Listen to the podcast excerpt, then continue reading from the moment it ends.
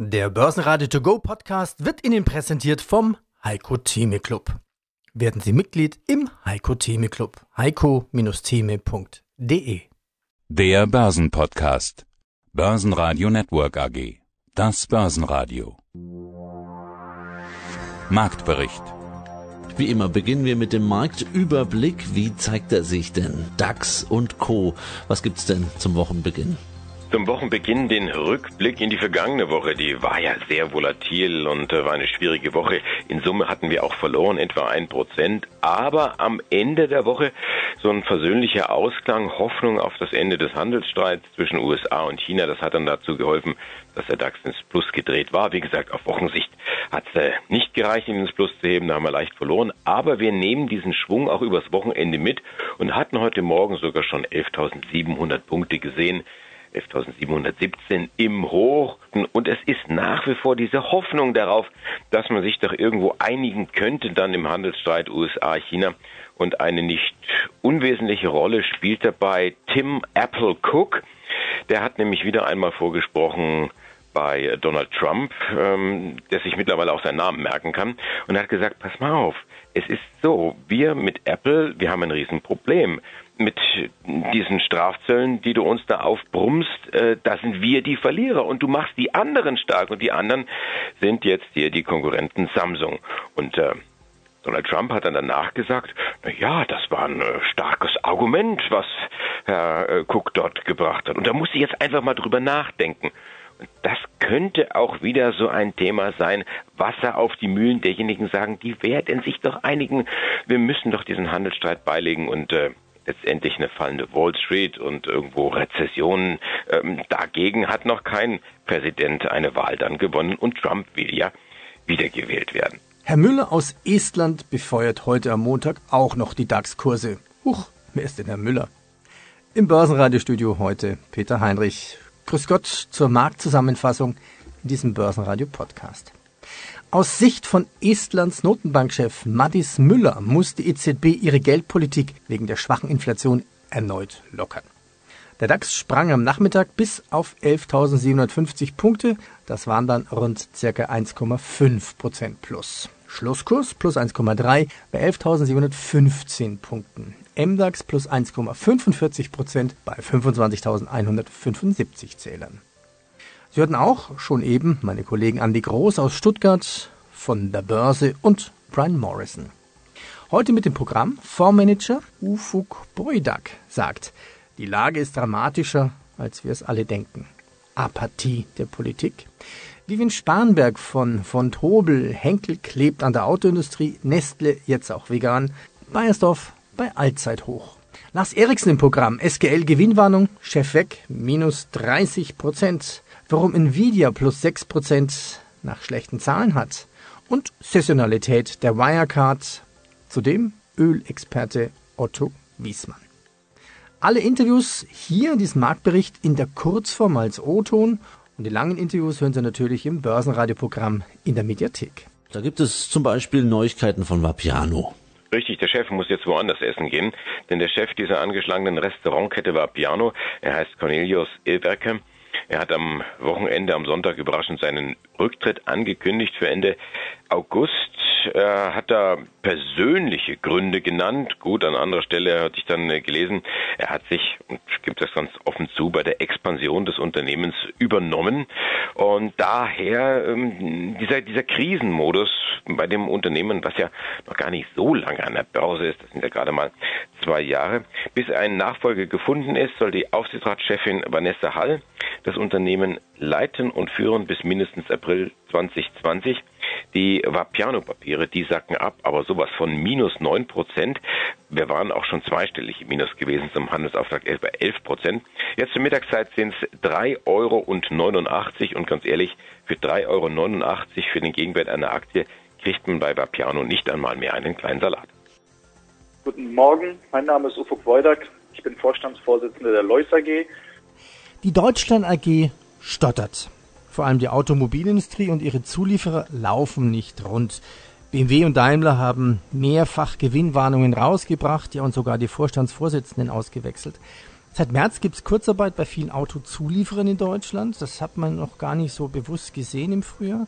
Wie sehen Sie als Fondsmanager die Lage der Deutschland AG?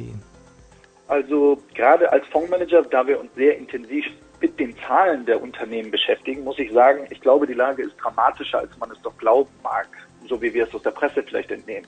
Es ist tatsächlich so, dass eine Gewinnwarnung nach der nächsten uns reingehagelt hat und auch die Aussichten für die Zukunft sind jetzt gerade kurzfristig zumindest nicht allzu berauschend. Daher muss man sich schon um den Industriestandort Deutschland Sorgen machen. Das geht dann ja von Automobil rüber zu den Zulieferern, rüber zur Chemie und dann trifft es irgendwann den Maschinenbau.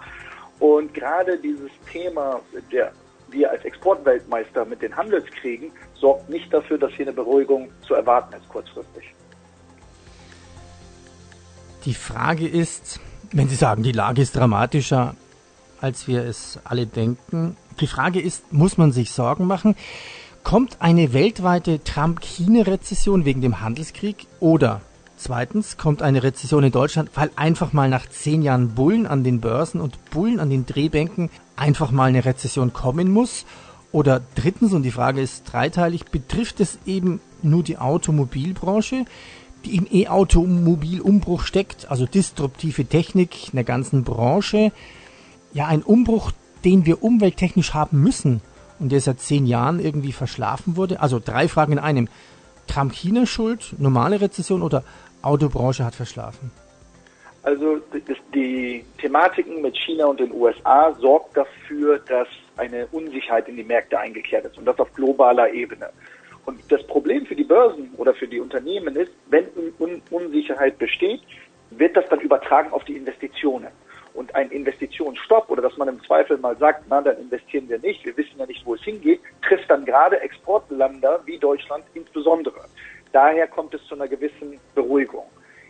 Zu der zweiten Frage, ich glaube eher deutschlandspezifischer müssen wir uns am meisten Sorgen machen, weil wir explizit davon getroffen sind.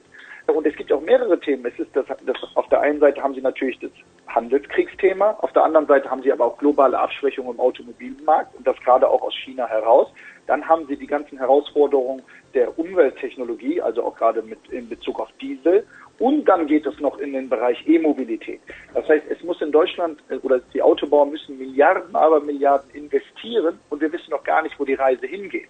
Im Endeffekt, wenn Sie mit den Zulieferern etc. sprechen, sieht man ganz klar Kostenbremse, Kosten, Kosten, Kosten. Das heißt, äh, Sie haben schon angedeutet, Kurzarbeit, die Leute werden rausgeworfen, links und rechts. Ich denke, Deutschland ist auf einem guten Weg in die Rezession und das sollten wir eigentlich in Q3 schon sehen, weil in Q2 waren wir minus 0,1 Prozent der Wirtschaftsleistung. Die Baderbank senkt das Kursziel für Aurelius von 56 auf 54 Euro. Independent Research senkt das Kursziel für Heidelberger Druck von 1,2 auf 1 Euro und die Landesbank Baden-Württemberg senkt das Kursziel für Müller, die Lila Logistik von 9,40 Euro auf 7,30 Euro. Mein Name ist Lars Erichsen, Chefredakteur des Tradermacher Depot und der Renditespezialisten, außerdem begeisterter YouTuber. Lassen Sie uns ein paar Aktien auswählen, die gerade im Fokus stehen, die gefallen sind durch schlechte Zahlen oder die aufgefallen sind durch extreme Kursverluste. Beginnen wir mit SGL Carbon. Ja, letzte Woche minus 30 Prozent und dann nochmal minus 4 Prozent, einen Tag danach. Gewinnwarnung, der Chef ist weg. Was ist denn hier neben dem Vertrauen der Anleger noch alles kaputt? So ziemlich alles. Man muss zum einen darf man feststellen, dass die äh, Analysten reihenweise umgekippt sind, noch innerhalb eines Tages. Es ist ja normal, dass diese äh, Zunft ein, zwei, drei Tage braucht, bis sie ihre Kursziele entsprechend anpasst. Diesmal hat es kaum 24 Stunden gedauert und man hat die Kursziele ja teilweise äh, dramatisch halbieren müssen und zwar durch die Bank weg. Wenn ich mir das gerade mal so auf dem Reuters-Ticker anschaue, gibt es praktisch niemanden mehr, der zu einer positiven Einschätzung für die Aktie kommt. Naja gut, aber, aber jetzt mal keine Lanze zu brechen für Analysten. Da kommen schlechte Zahlen, die Gewinnwarnungen kommen raus und plötzlich kommen die Revidierungen drei Tage später. Das kann jeder normale Aktienmensch auch. Also da bräuchte ich keinen Analysten dazu. Im Vorfeld wäre das natürlich spannend gewesen. Das ist in der Tat richtig. Aber das ist vielleicht auch so ein bisschen der Makel. Das wäre irgendwann mal ein eigenes Thema wert des Sell-Side Research. Im Fall von SGL Carbon heißt Sell-Side dann tatsächlich auch verkaufen. Normalerweise heißt es einfach Sell-Side, weil es dem Vertrieb zugeordnet ist. Das sind halt Analysten, die ähm, quartalsweise ein Update bringen müssen und ähm, ja, sich dementsprechend häufig nicht ganz so weit aus dem Fenster lehnen, um nicht daneben zu liegen. Getreu dem Motto, lieber liegen wir alle zusammen daneben, als dass mal einer äh, trifft. Aber das muss man tatsächlich sagen. Das ist ein recht zyklisches Verhalten. Das gilt allerdings nicht nur für die SGL Carbon, sondern das sehen wir auch in anderen Aktien. Ansonsten, ja, der Chart auf einem Allzeit-Tief deutlich darunter. Da gibt es letztendlich auch nichts Positives zu berichten. Das ist äh, ein Chart, der ja von deutlich höheren Kurseren, Kursen kommt und ja, leider für die Aktionäre nichts Positives. Gold macht eine Pause und fällt unter 1500 Dollar. US-Richter will Einigung im VW-Dieselstreit.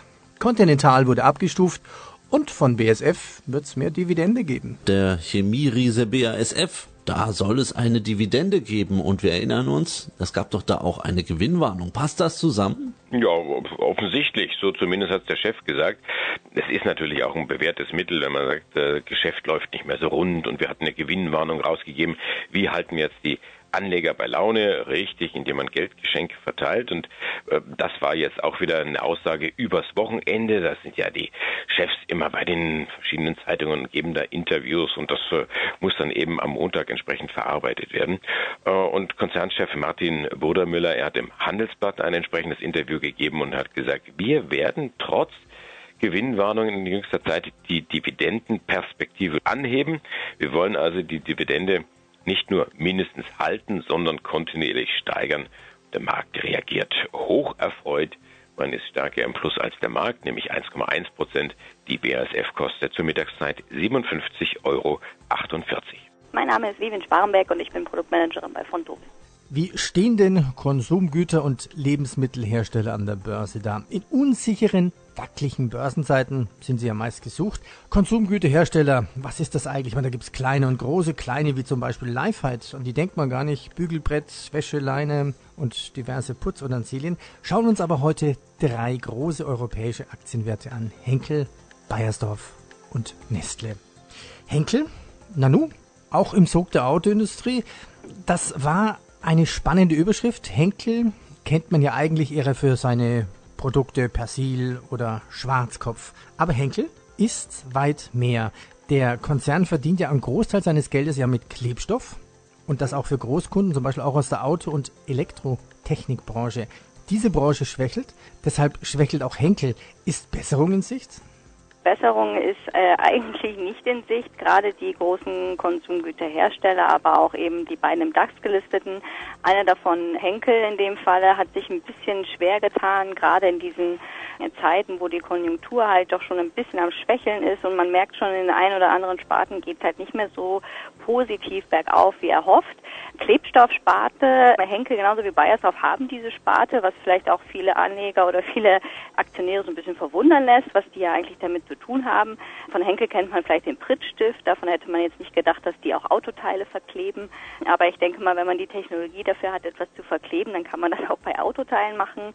Und da sieht man auch, dass die Konsumgüterhersteller hier wirklich sehr tief vernetzt sind in die ganzen Industrien und hier gerade die Klebstoffsparte, weil die, die Auftragslage halt auch in den Autoindustrien nicht so gut ist, hier geschwächelt hat. Aber bei Henkel ist auch die, das Beauty Geschäft oder die Beauty-Sparte, wo halt auch äh, Schwarzkopf zum Beispiel dazugehört, nicht so gut gelaufen. Der europäische Markt ist sehr, sehr hart umkämpft, was Henkel auch zu spüren bekommen hat.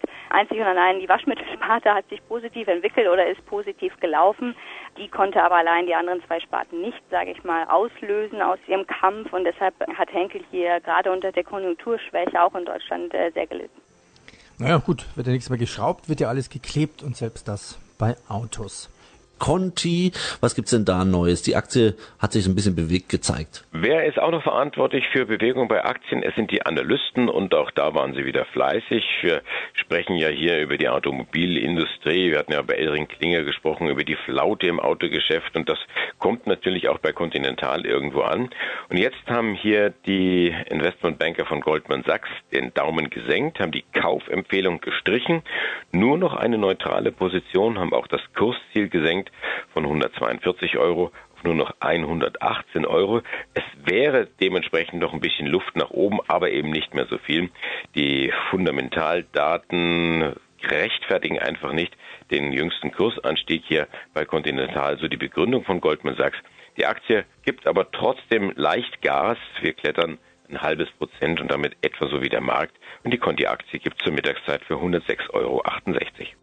Ich bin Energieexperte und handle seit 1989 als einer der ersten Deutschen an der NYMEX Öloptionen und zwei Jahre später auch 1991 seitdem äh, Ölterminkontrakte, also den Future-Markt im Öl. Also der eingefleischte Ölexperte. Zumindest eine Dauerkrise scheint nun beendet. Der mehr als sechs Wochen lang festgesetzte Supertanker mit iranischem Öl hat Gibraltar verlassen. Da denke ich mir, was ist denn das für eine Geschichte? Iran will natürlich sein Öl verkaufen, aber warum werden die dann blockiert? Ist das so eine Randgeschichte oder kann sowas den Ölpreis beeinflussen? Ja, natürlich. Ja, ich meine, ist doch ganz klar. Der Tanker 2,1 Millionen Barrel Öl hat er geladen. Ja, und der, war, der ist nicht für Syrien bestimmt, sondern für Griechenland. Er nimmt jetzt, er nimmt jetzt Fahrt auf nach Griechenland. Die Griechen können sich freuen. 2,1 Millionen Barrel Öl bekommen sie beliefert. Billiges Öl aus dem Iran jeder hat versucht, vor allem die Iraner und die Engländer etc., dass dieses Öl quasi festgehalten wird, beziehungsweise nicht auf den Weltmarkt kommt. Aber das oberste Gericht in Gibraltar hat ja den Tanker freigegeben. Dadurch ist natürlich, hat sich das mit dem Iran erstmal beruhigt für die Anleger oder für die Investoren im Öl. Und äh, man sagt jetzt, ja gut, wenn sich das beruhigt hat, Öl gibt es ja genug, wir gehen in eine Rezession müsste der Ölpreis eigentlich also eher fallen. Börsenradio Network AG Marktbericht Der Börsenradio To Go Podcast wurde Ihnen präsentiert vom Heiko Theme Club. Werden Sie Mitglied im Heiko Theme Club. heiko-theme.de